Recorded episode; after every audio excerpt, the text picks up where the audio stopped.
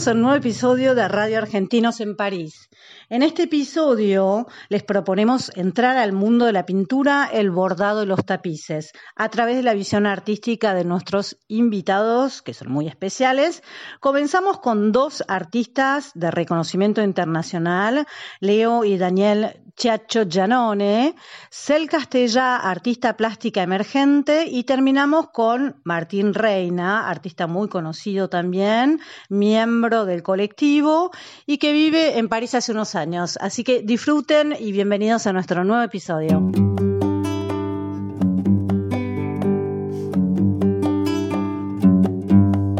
Bueno, y hoy nos encontramos con Leo Chacho y Daniel Gianone. Hola chicos, ¿cómo están? Hola, amor. Hola. Hola. ¿Cómo va? Aires. Desde Baires, están en Baires, ¿no? Sí, estamos en Sí. Buenos Aires. Sí, tendríamos que haber estado en otro lado, pero estamos acá en Buenos Aires. Bueno, bueno, los chicos son artistas plásticos, pero con una particularidad que hacen bordado. ¿Cómo fue que surgió el bordado, chicos? Bueno, nosotros eh, tenemos, somos una, un solo artista, ¿no? Para contándole a la gente que se llama Chacho Llanones, que está compuesto por dos artistas, por dos personas, que son Leo y quienes habla Daniel, ¿no? Nosotros los dos tenemos formación académica de la pintura y cuando decidimos crear este, eh, trabajar en dúo, en colaboración, en crear este artista único, pensamos en qué técnica podía ser la técnica que nos permitía como poder trasladar todo nuestro concepto, nuestro manejo del dominio del color, ¿no? Que es la pintura. Y pensamos que el bordado era el textil, y más precisamente el bordado era la técnica que nos permitía hacer este, hacerlo. Y llegamos al bordado por distintos lados. En mi caso, yo llegué al bordado desde muy niño en un colegio de monjas. Me enseñaron a bordar, pero bueno, era un bordado muy sencillo, muy simple, que, que la verdad no me, gustaba, pero me daba mucha vergüenza que me vieran bordar en público. Y, eh, y después nunca más bordé hasta que encontré a Leo que, y que empezamos a trabajar juntos. Yo estudié en la Escuela de Bellas Artes en Buenos Aires, en la Escuela, en la escuela Porredón y en la Escuela de la Cárcova. Y ahí es donde trabajé y experimenté mucho con diferentes materiales y el textil el bordado era una, un interés que tenía, pero muy tímido, ¿no? Ese interés estaba uh, tímidamente. Y cuando... Pero tímido porque, porque, porque, porque, porque sos hombre porque, o tímido como porque... era parte de la experimentación, ah. entonces hacía mil cosas, mil uh -huh. cosas, no, nunca la, lo, lo, había profundizado, no digo en, en eso la timidez. Okay. No, no porque a mí me resulte, me resultase algo tímido hacerlo. Uh -huh. Pero bueno, como experimentaba tanto en la Escuela de Bellas Artes, era una parte. Pero cuando nos conocimos con Dani y nos vivimos juntos y nos enamoramos y construimos una familia, el, la idea del bordado se transformó también en un proyecto doméstico ¿no? de, de, y conceptual de la obra. ¿no? El, el, dos hombres trabajando en la casa como como el, estereotipo ¿no? del espacio privado como el espacio femenino. Claro. Y ahí es donde quisimos hacer como una ruptura más política de, de, la técnica. Y bueno, y eso empezó así y siguió y ya van casi 20 años. Wow. Y también, bueno, del, de los primeros comienzos de, de, que fueron por allá en el 2002-2003, eh, nuestros bordados eh, fueron creciendo no solamente en dimensión, sino en técnica, ¿no? Como claro. la técnica la fuimos, nos fuimos apropiando y investigando y experimentando y dándole nuevas formas. la idea también es como a dónde podemos llevar el textil y el bordado. Todo el tiempo nos estamos exigiendo de dónde, llevarlo un poco más allá, superar como los límites de las configuraciones del textil, digamos. Porque encima en este momento están haciendo como grandes tapices de 4 metros por 2 metros, una cosa tremenda, ¿no? Sí, claro. Exacto. Sí, siempre, si nos resulta un desafío, nos encanta, ¿no? La idea del desafío en el trabajo. Y nos no los imponemos nosotros. Entonces, cuando empezamos un proyecto, es como, viste, a veces es como la piedra de Sísifo. claro. cargarla y cargarla otra vez hasta el, de la montaña y que vuelva a caer. Y un poco la idea del bordado es eso, ¿no? Digamos, cuando hacemos un proyecto así gigante, es interminable, ¿no? Son cinco años, cuatro años de estar en un solo proyecto.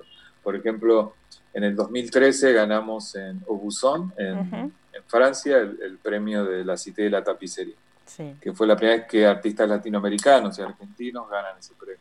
Que con la, con la familia dan la joyosa verdura, esa. sí. Entonces ellos lo que hicieron desde el atelier A2, eh, ellos tejieron un tapiz y nosotros en Buenos Aires bordamos la misma imagen con la misma medida. Y bueno, fueron casi cinco o seis años de, de, trabajo intenso en ese, en ese bordado. ¿no? Claro. Pero bueno, son como proyectos así imposibles que terminamos haciéndolos posibles.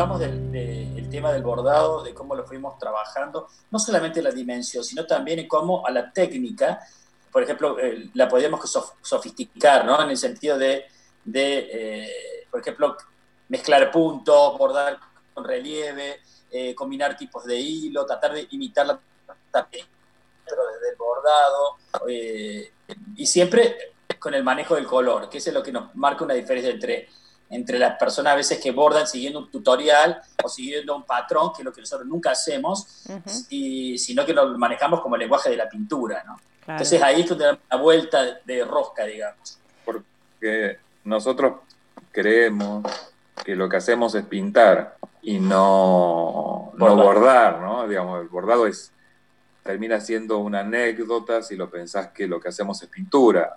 Entonces nosotros lo, consideramos pintura y, ahí relatamos nuestra historia de, a dos, que a veces se suma más gente y más gente y más gente, ¿no? Me, acuerdo hace, ¿cuándo fue? Hace dos o tres años que expusieron acá, que fue también lo de Swatch, y que me acuerdo cuando fui a la muestra, lo que a mí más me gustó también, aparte de, las obras, fue ver en realidad las hojas con, con, el diseño y como con la paleta de colores en hilos. Y me pareció fantástico. Es algo muy bello de ver como el descubrir el de atrás, digamos. Claro, claro. Que eso nos gusta a veces mostrarlo en el, cuando hacemos una muestra o dependiendo del proyecto que hagamos, nos gusta a veces mostrar el, el backstage de nuestro estudio, ¿no? Y, uno de los proyectos que, que, que, tenemos, que hace un par de años lo hacemos, es montar un atelier en el propio museo o en la propia galería o en el propio centro cultural, ¿no? Es un poco lo que estamos haciendo y es mostrar el cómo hacemos las cosas. Claro. Ahora, por ejemplo, el, el diseñar no, no tengo idea, por eso les pregunto. Por ejemplo, hacen el diseño, por decir, en una, en una A3, o sea, eh, todo el, todo el diseño lo hacen en una A3 y después eh, hacen como la amplificación por 5, por decir cualquier cosa, ¿no? O directamente hacen el diseño ya en el tamaño final. Generalmente tenemos una idea o un concepto de un trabajo y lo vamos desarrollando en el mismo trabajo, ¿no? No hacemos boceto. Lo ah, sobre la obra misma, digamos, claro. Sí, por eso estamos, ¿no? Lo que vieron o lo que vos comentás sobre esos, esas memorias o dibujos, lo hacemos a veces mientras estamos bordando, ¿no? Es como una ayuda a memoria, de decir, bueno, este dibujo de esta flor tiene 40 colores, que los 40 colores son estos y usamos estos. Pero a veces es como una ayuda a memoria, ¿no? no es un boceto. Por eso lo llamamos memoria, porque se va haciendo durante el proceso. Y como nosotros los trabajos nos llevan mucho tiempo hacerlo y hacemos varios trabajos a la vez, entonces en esas memorias, esas hojas de ruta, digamos, eh, de cada trabajo, es donde nosotros vamos anotando, por ejemplo, los códigos de los colores, los códigos de los puntos, porque te olvidas. Por ejemplo, hay como, estoy mirando ahora, hay como 80 rojos ¿no? en la paleta de los rojos. Entonces tenemos que anotar el número de rojo que utilizamos, el tipo de punto, para después cuando lo continuamos acordarnos. ¿no? De, y, poder seguir con la, con la idea que teníamos del trabajo inicial. Es como un gran estudio del color antes de poner el hilo, ¿no? Como algo así. Sí, nos, nos apasiona. Y ahora estamos eh, trabajando después de la residencia que hicimos en California, en Encinitas, en Blacks Art Institute. cuando, eh, seguimos con el proceso de trabajo, nos tuvimos que venir por la cuarentena aquí a, nuestra casa en Buenos Aires y lo que estamos desarrollando es un poco lo que estábamos experimentando ahí en la residencia. ¿no? Estamos trabajando con telas y mucho trabajo de color, mucho trabajo de color, de bordado, de intervenciones. Eh, un poco es lo que estamos haciendo ahora. ¿Y cómo hacen para conseguir eh, toda esa cantidad y diferentes matices de hilos? Porque si tenés 80 rojos, por ejemplo, eh, digo, ¿dónde consiguen los 80 matices? Digo, ¿hay un lugar específico donde buscar?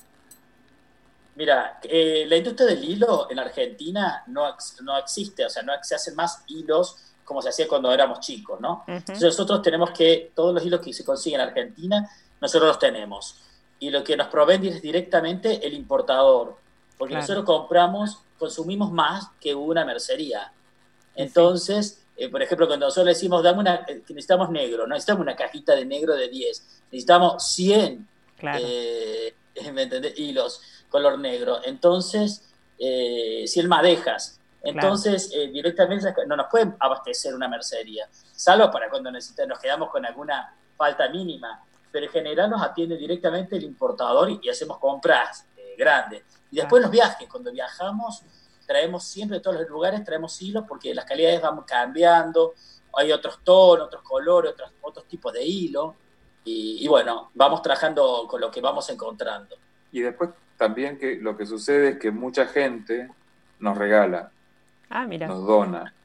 Sí, es re loco eso, porque a veces son como, somos como el depósito de todo ese amor que tiene, de, como de, todo ese amor, ¿me entendés? De la familia, de la tía, de la mamá, de la abuela, de algún tío. Entonces, todo ese material que a veces tienen en la casa, que heredan, que no saben qué hacer, dice, ah, Ay, los chicos lo, van a usar. claro, entonces terminamos teniendo en nuestro estudio eh, muchas telas, por ejemplo, que pertenecían a, amigos, por ejemplo, un amigo que vive en París, que pertenecían a su mamá y nos las regaló, era parte de, su, de la Juar y las vamos usando. Y, así, ¿no? Un poco, o por ejemplo, todo, todo eso, terminamos siendo como el, los depositarios de, de, ese, de ese material. O por ejemplo, mira, antes de irnos a California, nos llama por teléfono una, una, eh, una mujer, una chica que se fue a vivir justamente a París y que su familia eh, eh, había tenido una casa de, ropa de niñas, ¿no? Y tenía todo, cajas y cajas de todo lo que eran, por ejemplo, como, sería como, como cintas de aplique ah, para los vestiditos de las nenas, pero estamos hablando de la época de los 70, los 60, unos diseños increíbles, de verdadero algodón, y que esas cosas ya no, no se consiguen. Y, por ejemplo, nos, nos manda un mensaje por, por Facebook que nos quería donar ese material. Y perfecto, bienvenido sea. Nosotros tenemos como, somos como el archivo, digamos, también de la memoria de, de, la familia de muchos. Y, sobre todo nos encanta cuando nos regalan, por ejemplo, los, los costureros de las abuelas que tuvieron o, o de alguien que ya no está más y que, sé que no saben qué hacer. Y bueno, caen a nuestras manos. y además encontramos materiales muy buenos, ¿no? Como un algodón buenísimo, materiales que ya no se fabrican, entonces todo lo incorporamos a nuestro trabajo.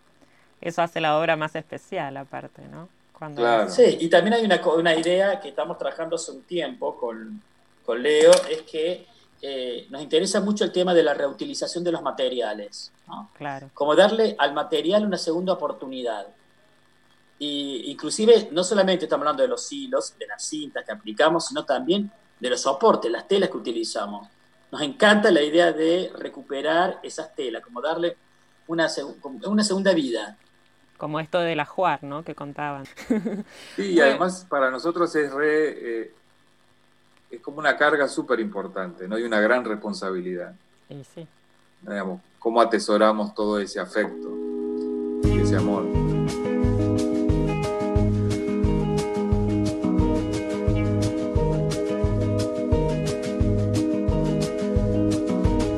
Il entoure de la maison, hyper nuit, hyper nommé la bête, le mal grandit, celui même. Il entoure de la maison, hyper nuit, hyper nuit celui bien nommé la bête, celui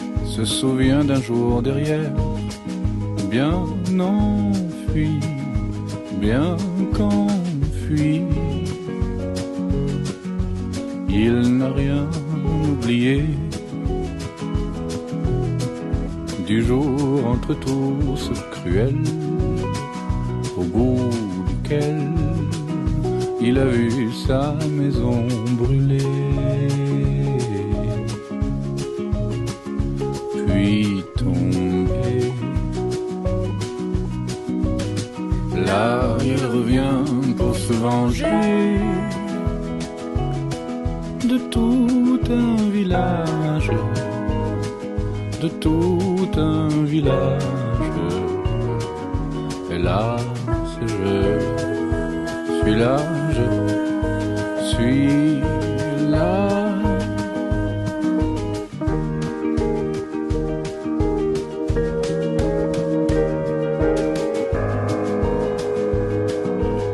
Il entoure de la maison hyper nuit, hyper nuit. Il n'a pas oublié jour entre tous cruel, au bout duquel tout est parti, tout en fumée.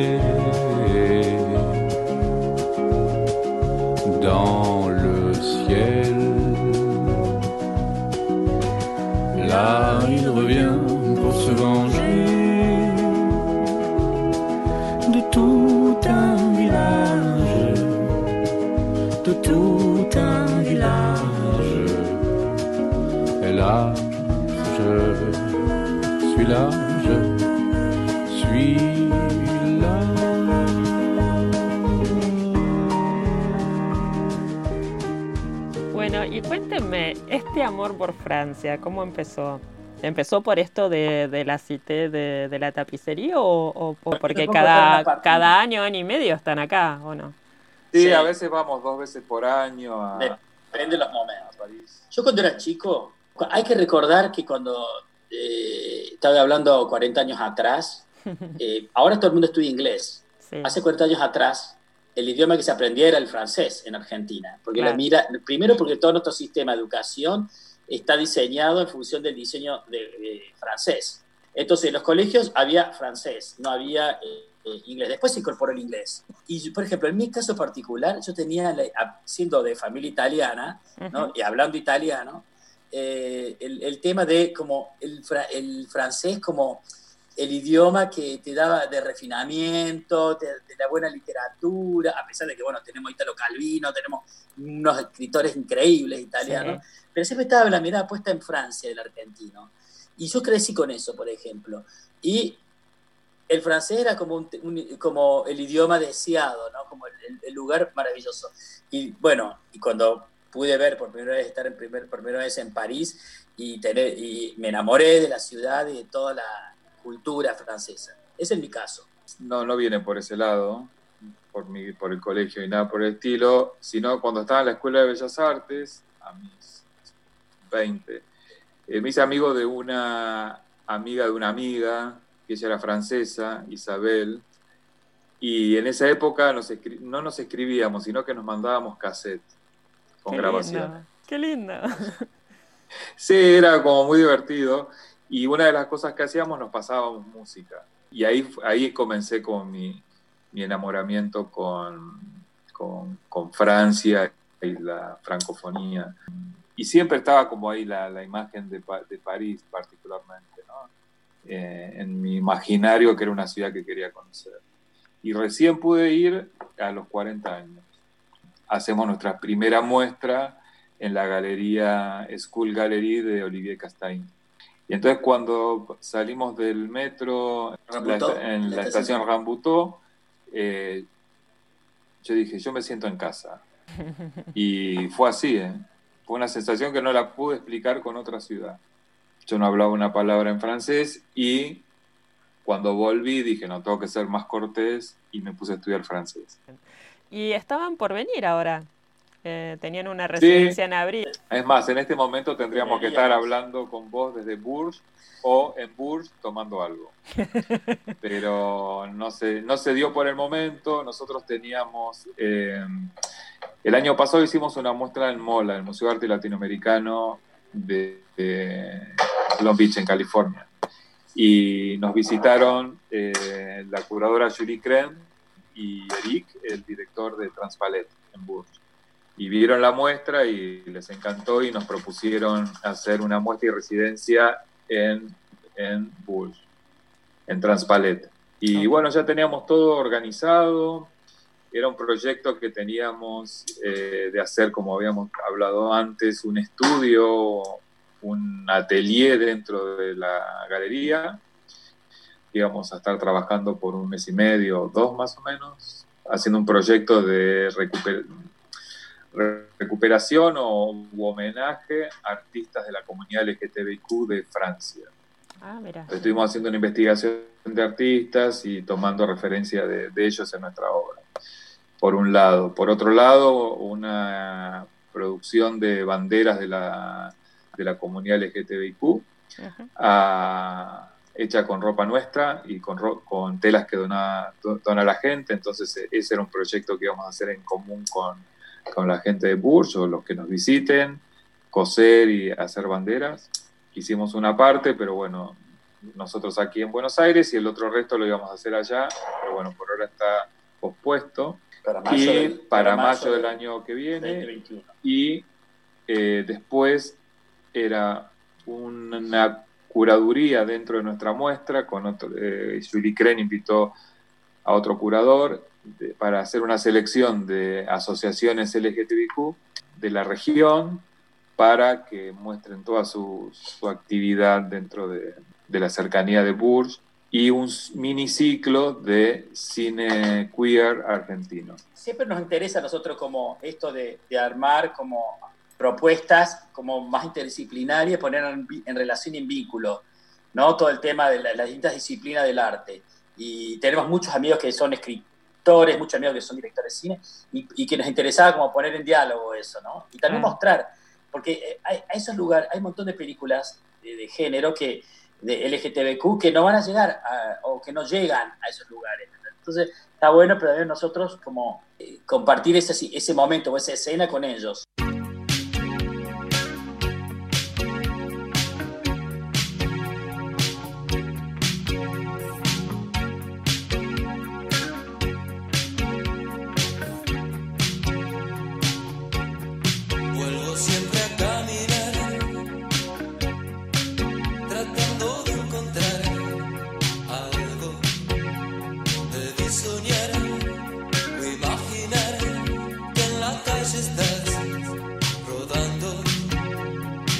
Con una nueva invitada, Castella. que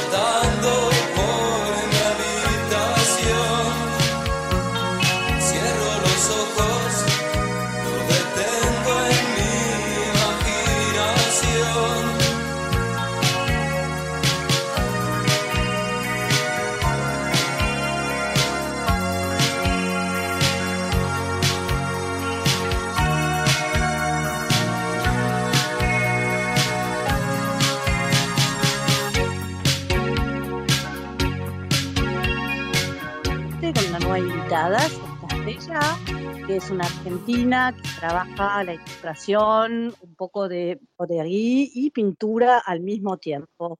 Hola, Cel, ¿cómo estás? Hola, ¿qué tal? Todo bien. Bueno, gracias por aceptar nuestra invitación y participar a Radio Argentinos en París. Tenía muchas preguntas para hacerte, pero vamos a empezar un poco que nos cuentes cómo, cómo es tu trabajo, cómo te vino en estas ganas de mezclar pintura, bordado y bueno, todo lo que haces, ¿no? Contanos, hacernos un pequeño resumen de tu trabajo. bueno, sería un poco resumir toda mi vida, básicamente porque es algo, una búsqueda que empecé desde muy chica, en verdad, que siempre estuve muy interesada en el arte, en todo, todo lo que sea como lo que sea de expresión visual, eh, la verdad que, de edad muy temprana me interesó mucho el dibujo, la pintura, mis papás se dieron cuenta de eso y empezaban a mandarme a cuánto taller veían. Eh, la realidad es que a medida que fui creciendo, uno como que se va poniendo más trabas o se va creyendo que no es tan creativo, entonces como que los miedos empiezan a apagar un poco ese, como ese fuego interno artístico en cierta forma. Y, nada, la vida me llevó a, trabajar mi mayor parte del tiempo en publicidad, hasta que en un momento me cansé de todo, eh, pateé el balde, por así decirlo, y dije, bueno, nada, ¿qué hago? Eh, en ese momento con mi pareja estábamos también viendo de, mudarnos, y, o sea, de vivir en el exterior, que era algo que veníamos buscando hace muchísimo tiempo. Y se dio un poco todo junto, nos mudamos para acá y en la situación, o sea, en principio nosotros cuando empezamos a buscar de irnos, empezamos a buscar los dos a ver quién conseguía algo primero, se nos dio acá en París y fue a través de él. Y por un tema de visado, yo al principio no podía trabajar y dije, bueno, es este el momento. Así que empecé a dedicarme y a retomar de vuelta eh, lo que yo estaba haciendo en Buenos Aires como hobby, hacerlo como el 100% de mi vida. Y, así arranqué y empecé a experimentar, empecé más que nada cuando apenas llegué con el bordado, que era lo último que estaba haciendo cuando vivía en Buenos Aires. La pintura siempre estuvo presente en mi vida, entonces un día de caos creativo que no sabía para dónde ir porque me sentía muy trabada, dije, bueno, ¿qué pasa si empiezo a combinarlo? Y, nada, surgió así como muy naturalmente todo y la ilustración, bueno, viene de la mano de todo eso también, que es algo que me encanta. Y este año me animé también a explotarlo un poco más, pero bueno, nada, fue así como muy, se fue dando como muy naturalmente, la verdad. Claro, experimentar materias y, colores, porque son muy coloridos. Tu trabajo es muy colorido, a mí me encanta. ¿eh? Exacto. Sí, a mí me, gusta, la verdad es muy gracioso porque yo en la vida diaria me suelo vestir mucho de negro y la gente se ríe, es como que en la vida soy todo re oscura y después en todo lo que es mi expresión artística soy todo lo contrario, pero capaz es como ese lado, como un lado B mío. Sí, muy, muy lindo. Y decís también en tu, en tu Instagram, que decís que en algún momento el hecho de ver mucha gente te ahoga. Sí, total. te, ves ahí en un dibujito en una carpita hecha con dos camas que me encanta también, y con un palo de escoba. Sí, sí, sí, es algo que hacía mucho de chica, como que era mi, mi refugio en cierta forma. Pero sí, nunca fui un gran fan de las grandes multitudes. Eh, me agobian un poco. Obviamente que uno en la vida adulta nada, se enfrenta a esas situaciones y, lo trato de vivir lo más natural posible, pero la verdad es que es un proceso interno bastante fuerte el que tengo que hacer si tengo que ir a un recital o algo y es como que me concentro en que estoy viendo lo que me gusta porque si no me quiero salir corriendo. Pero yo soy más de, las, eh, de los grupos chiquitos de gente, o sea, lo más íntimo. Hipersensibilidad, digamos. Total, sí, sí, sí. Y, y, veo que has hecho muchos, muchos dibujos y diseños que, tienen que ver con Japón. ¿Qué, ¿Cuál es tu historia con Japón? Japón es como un amor ahí imposible, en realidad un poco posible porque tuve la oportunidad de viajar hace dos o tres años, ahora no me acuerdo exactamente, 2017, tres años. Eh, y era algo que nada, venía pensando hace un montón de tiempo, que tenía muchas ganas de conocer. Me parece que es una cultura tan distinta a la nuestra y me llama tanto la atención por tantos aspectos que cuando pude materializar el viaje me terminé de enamorar y es el lugar que quiero volver y está todo el tiempo en mi cabeza. Y yo a veces, muchas veces siento que soy muy creyente de que uno atrae las cosas que proyecta, entonces también el dibujo para mí es una forma de proyectar planes o cosas que quiero hacer y por eso también está tan presente en las cosas que hago. Y, este proceso creativo de la pintura y el bordado, porque hay obras tuyas donde hay un poquito de bordado y hay obras donde son casi puro bordado, ¿no? ¿De dónde salió? ¿Del momento que dejaste Buenos Aires? ¿Cómo, cómo fue? En verdad, eh, yo empecé bordado tres años antes de venirme para acá, eh, también como en un momento en el que necesitaba conectarme de vuelta con, con este aspecto creativo que te decía, o el artístico.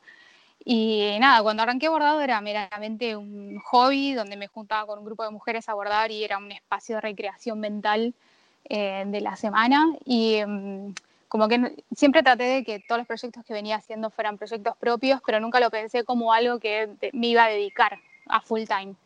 Cuando me mudé acá, eh, venía trabajando tanto esa herramienta que me salió naturalmente seguir con el mm. bordado. Pero la verdad es que la pintura eh, lo hago desde tan chica que que nada, me tiraba y me pasaba que cuando estaba bordando extrañaba pintar y viceversa. Entonces, eh, un día dije, ¿por qué no juntar las dos cosas? Y, mm, y, empezaron a surgir cosas que estaban buenísimas y hoy en día me siento más identificada con aquellas obras que están casi el 90% pintadas y tienen detalles en bordado más que al revés. De hecho, ya mm. casi que no hago bordados solo sin pintura.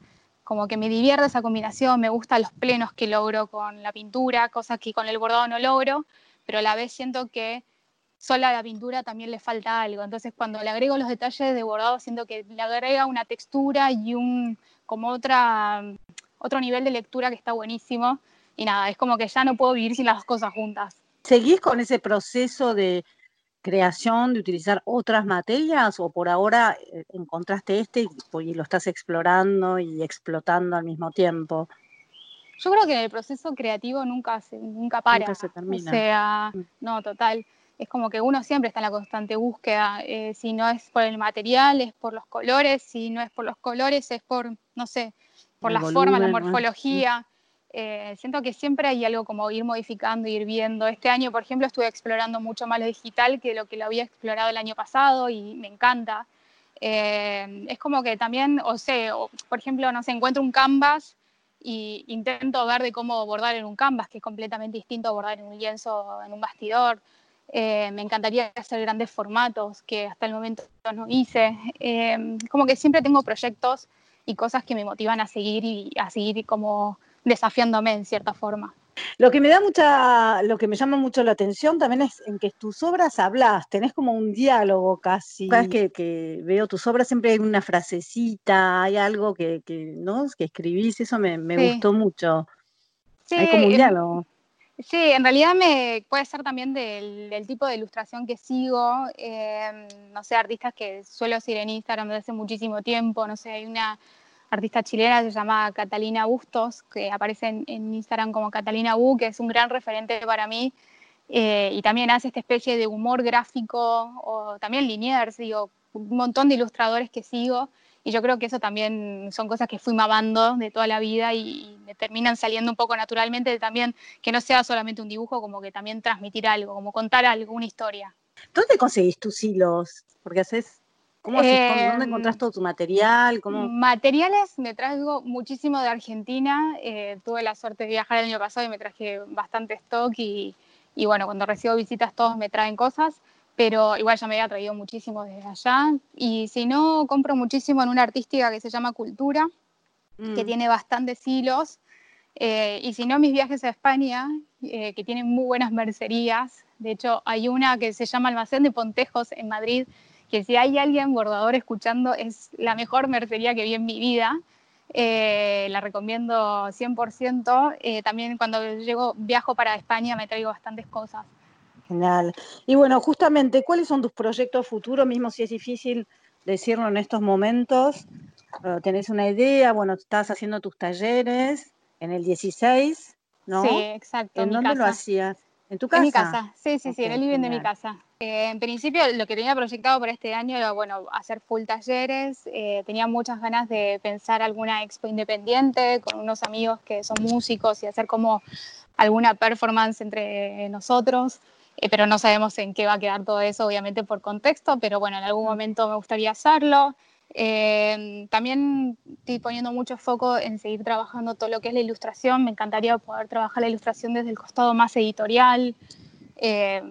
no sé, participar de proyectos de libros o lo que fuera, me parece que es algo que está buenísimo. Tenemos, vamos a poner en la página de Radio Argentinos en París tu Instagram para seguir un poco tu trabajo. Buenísimo, muchas gracias. Y tenemos, mm, te pido que nos, nos cuentes cuando abras, cuando vas a abrir de nuevo tus talleres, así comunicamos Totalmente. también. Sí, espero que sea pronto. Espero que sea pronto.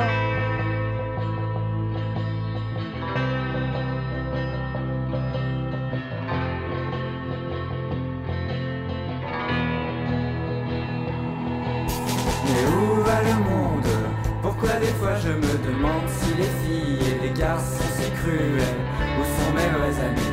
Pourquoi je me méfie? Qu'a-t-on pu bien faire de tous ces sacrifices?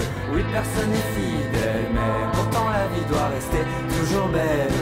Et peu importe si l'homme reste si cruel Avec ce qu'il est Il faut sans doute pardonner Mettre son ego de côté.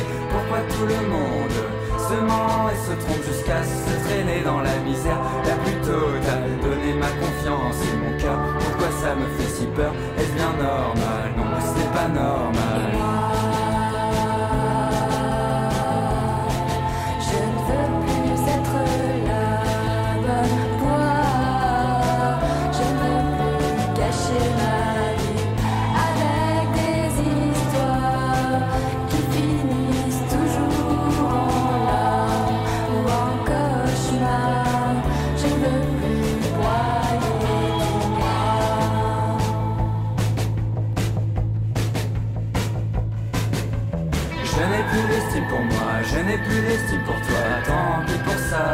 Tant pis pour ça. Je continue mon chemin, tu es déjà très très loin, très loin derrière moi, très loin derrière moi. Oui, c'était une belle histoire pour finalement taire mon regard foudroyé, sans me retourner. Je pars comme je suis venu, encore plus déçu. Et le pire dans tout ça, c'est que je reste un inconnu pour toi. Par pitié, arrêtez de me planter des couteaux dans le dos mon corps va finir par devenir un filet de cicatrices qui ne retiendra en moi que les mauvais côtés de toi. Désormais je n'en peux plus, je veux partir très très loin, je pleure et je renie. C'est l'alarme de trop qui fait déborder mes yeux et m'a rendu malheureux.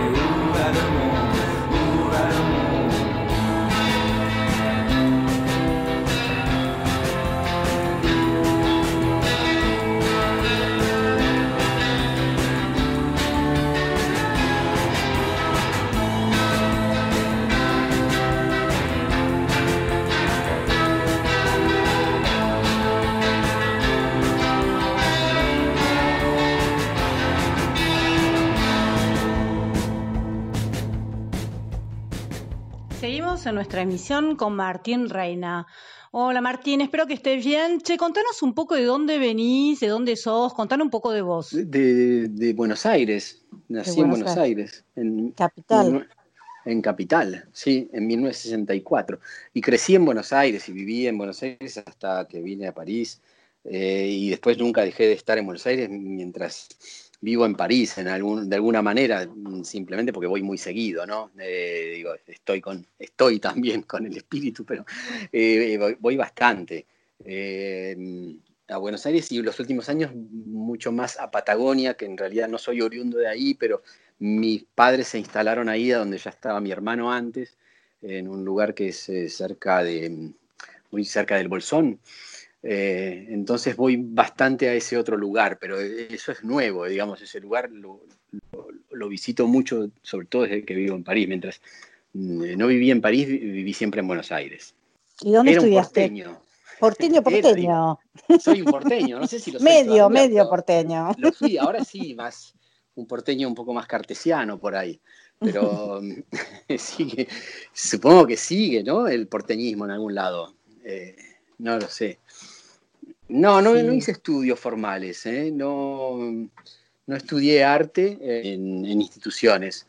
Estudié, digamos, la, pintura, la fui estudiando a manera, de una manera como personal, eh, a través de los, los, encuentros, los talleres eh, por los que fui pasando y las exposiciones que se iban presentando y, y bueno, como que me hice directamente en el terreno, ¿no? Digamos, no, no, no hubo una formación previa. Empecé a pintar y empecé a exponer muy, muy pronto y lo que iba necesitando para, digamos, para que ese lenguaje se vaya desarrollando, lo, iba buscando a mi manera, ¿no? Lo que no lo pongo como un modo de eh, único, ¿eh? fue lo que me pasó a mí, ¿eh? Supongo que tiene mucho que ver también con el, tema institucional argentino de los años de la dictadura y la educación artística en esa época, ¿no? Que no, no era especialmente atractivo, ¿no? El mundo académico, ¿no? al menos en arte. Entonces, bueno, el camino se hizo por otro lado. Y quizás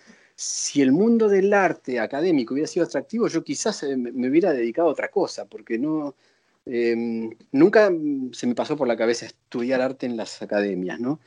Eh, era como que me gustaba el arte justamente porque pasaba por fuera de las instituciones, cuando yo era joven. ¿eh? Ahora no sé, no lo, haría así o no, no, sé ni cómo lo haría, pero cuando yo era joven justamente me gustaba que el arte no tenga que ver con, con los estudios formales, ¿no? Claro, una, una necesidad de libertad finalmente. Sí, cosa que sucedía bastante en esos principios de los 80 en Buenos Aires, ¿no? De muchos artistas que aparecían en un territorio como más eh, primitivo, más eh, underground. Entonces eh, me, atraía ese, ese, ese, territorio de formación en un punto, que no sé si fue realmente una formación, pero al menos era un territorio en el que se ejecutaba una, una cuestión artística, ¿no?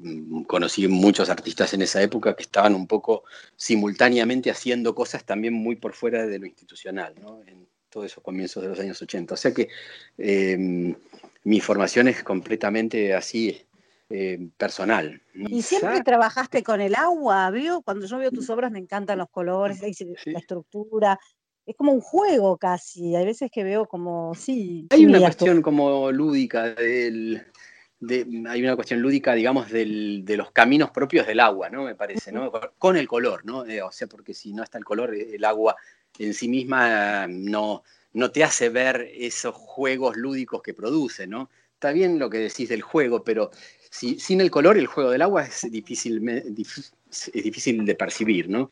Yo creo que entre el agua y el color se produce una cosa que fue lo que a mí me interesó. Y eso empezó no, no, no hace tanto, habrá empezado en el año 2000 más o menos. O sea, bueno, si no hace tanto, se lo decís un joven y es una eternidad. Eh, empecé sí a jugar un poco, porque era tener papeles y empezar a ver cómo se mezclaban los colores con el agua. Y de ahí surgió, bueno, esos 20 años de casi de investigación de la relación entre el agua, el color y el papel, ¿no? Digamos. Eh, y la instalación de la exposición Jean Libre consiste un poquito en, un poco no, mucho en esto, ¿no? En esa relación entre el color, el espacio, el papel y el agua, ¿no? Que creo que se volvió un poco el eje de este trabajo, de esta parte de mi trabajo, porque simultáneamente hay otros que se hacen con óleo, con mucha materia, sobre tela, de otra manera, ¿no? Pero tan menos visibles en estos últimos años. Il est six heures au clocher de l'église, dans le square les fleurs poétisent, une fille va sortir de la mairie. Comme chaque soir je l'attends, elle me sourit. Il faudrait que je lui parle à tout prix.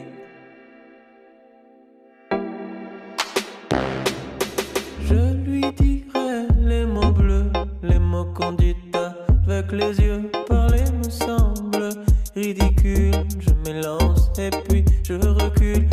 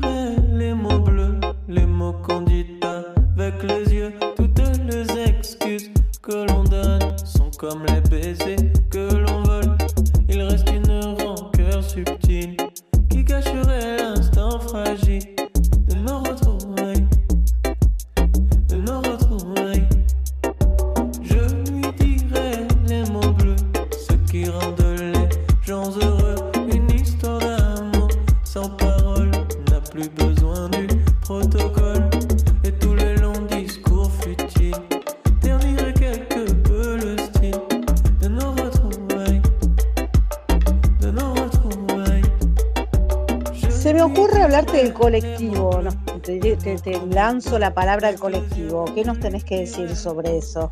El colectivo es un lugar de experiencias, eh, a veces eh, más del orden eh, personal, entre amigos y a veces del orden artístico, ¿no? Bueno, pero es un colectivo, o sea, está como abierto a que se crucen cosas que son muy curiosas y que ha hecho que se ha convertido en, la plataforma artística de Argentinos en París más larga de la historia, ¿no? que, más, que más perduró. Eh, yo creo que justamente esa imagen de colectivo o esa imagen de lugar abierto que le dio Ricardo Mosner al, inventarlo y al desarrollarlo, que hace que tenga esa perdurabilidad, ¿no? que es muy curioso porque eh, por momentos no se sabe si es un lugar de encuentro y después te das cuenta de que sí, también es un lugar de encuentro, pero o era un lugar de encuentro y a la vez aparecen obras maravillosas o aparecen eh, temas y artistas que responden a temas con ideas muy originales, ¿no? Entonces eh, tiene una gran curiosidad, me parece, como, como fenómeno de colectivo artístico, ¿no? ah, justamente, una exposición que se suspendió ahora, creo que llamaba eh, se llamaba, o se llama porque se hará después, La Niña Bonita por el número 15, y que, era, que es el, aniversario de 15 años del colectivo. Y de repente, bueno, se vino toda esta mano de encierro y, quedó todo suspendido y no tuve más noticias, pero supongo que como otras cosas va a revivir. Sí, esperemos que todo esto se normalice un poco. Sí, para mí fue también tan violento como el comienzo del confinamiento porque de repente me dijeron que tenía que terminar una exposición hace una semana que supuestamente tendría que haber abierto durante el confinamiento, se suspendió y la abrieron el sábado pasado, pero no estaba lista porque yo tenía que realizar una instalación y la instalación se, tenía que terminar. Entonces me dicen, el sábado inauguramos una semana antes, tenés que terminar la instalación. Y, psicológicamente no me sentía preparado para, para volver al trabajo así de, un día para el otro, ¿no? El golpe. Un, trabajo que había quedado congelado en un momento dos meses antes. Eh, me fui al taller a donde la estaba haciendo, que no es este en el que estoy ahora, y, me encontré con todo lo que había dejado el pincel en el lugar en el que había quedado dos meses antes, sin saber que yo no iba a volver por dos meses, ¿no? Y, la instalación ahí eh, sin terminar. Entonces también me pareció como que fue como un poco abrupto empezar todo de nuevo de la noche para la mañana, lo que finalmente agradezco, porque si me hubieran dejado mis tiempos propios y no me hubieran dicho, abre la exposición el sábado, la tenés que terminar, no sé si yo, todas esas, todos los mecanismos que significaban volver a un tipo de actividad, volver a la creación en el sentido público, ¿no? Eh, los hubiera hecho con, mucha rapidez. Me parece que hubiera tardado mucho más. Y esta exposición que me hablas es Jean Libre. Esa exposición es Jean Libre. Es en Clairefontaine, en la Chapelle de Clairefontaine, que es un centro de arte. Es una exposición colectiva que cuenta con, creo que son, somos siete artistas eh, y la instalación eh, forma parte de un pasillo paralelo a la sala, un pasillo muy largo, que yo lo, invadí, digamos, con papeles pintados. Eh, y entonces atravesás ese pasillo mirando la instalación que está concebida específicamente para ese lugar. Y después en la sala están las obras de los artistas participantes, y, yo, yo me incluyo también. El curador se llama Rafael Ocampo, el lugar se llama La Chapelle de Clairefontaine y abrió el sábado. Está abierta los fines de semana y los feriados. ¿eh? Tenés que llamar, ¿no? Para, para ir o reservar. Bueno, instauraron un sistema de reservación porque pueden hacer entrar de a 10 personas a la vez. El llamado y la reservación está en, en el sentido ese de organizar un poco el público que va a venir. Me contaron un poco cómo fue el, sábado pasado y es interesante. Bueno, en la instalación, por ejemplo, está, están permitidos dos personas nomás adentro del pasillo, ¿no? Mm. Eh, dos personas a la vez. Eh, lo que a la vez también le da a cada uno una posibilidad más, como decís vos, más privada, más íntima de percibir el entorno, ¿no? Y los, y los 10 que pueden estar en la sala, que es muy grande, también ¿eh? tienen esa posibilidad de verlo con más eh, con más libertad en un punto. Claro. Sí, y si serías un color, ¿qué color serías? El, color al que le soy más fiel es el amarillo. Pero bueno, pero todos me parecen imprescindibles. O sea, creo que no hay uno del que prescindiría. Pero el amarillo es el que me, ilumina más cuando trabajo. ¿Tuviste épocas donde trabajabas más un color que otros o una materia diferente más que otras? Bueno, ahora hablamos del agua y los colores. Sí, por supuesto. La, instalación en la Chapelle de Clairefontaine es, eh, se llama el negro y el rojo, el noir et le rouge. Y es una instalación que está concebida solo con esos dos colores, ¿no? O sea que son 18 metros de pasillo en los que se ve, en los que se cuenta una historia, una historia de color, ¿no? Porque yo le llamo historias a lo que hago con el color. Se cuenta una historia en rojo y negro, ¿no?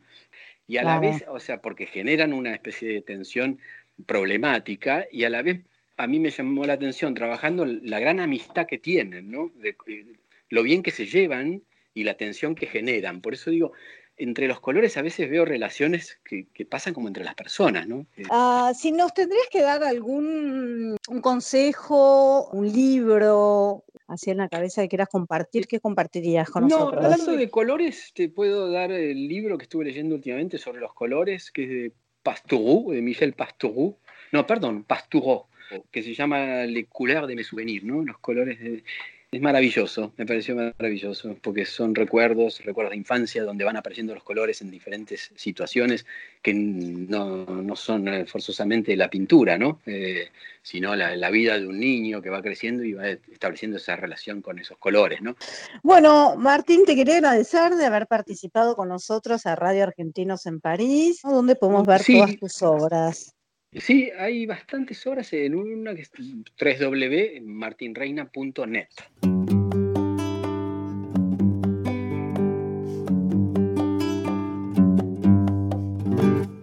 Eh, voilà, voilà, así llegamos al final de la emisión de hoy. Queremos agradecer a todos nuestros invitados y a Mariano Belenda por su música quienes hacemos esta emisión es Gisela Figueroa y quien les habla Monros. Los esperamos el próximo sábado a la misma hora por Radio Gran París.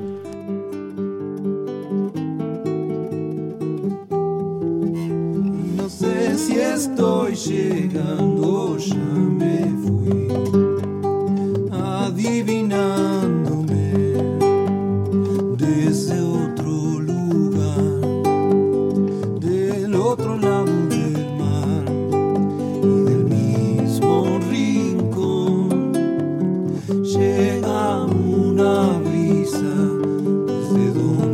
yo nací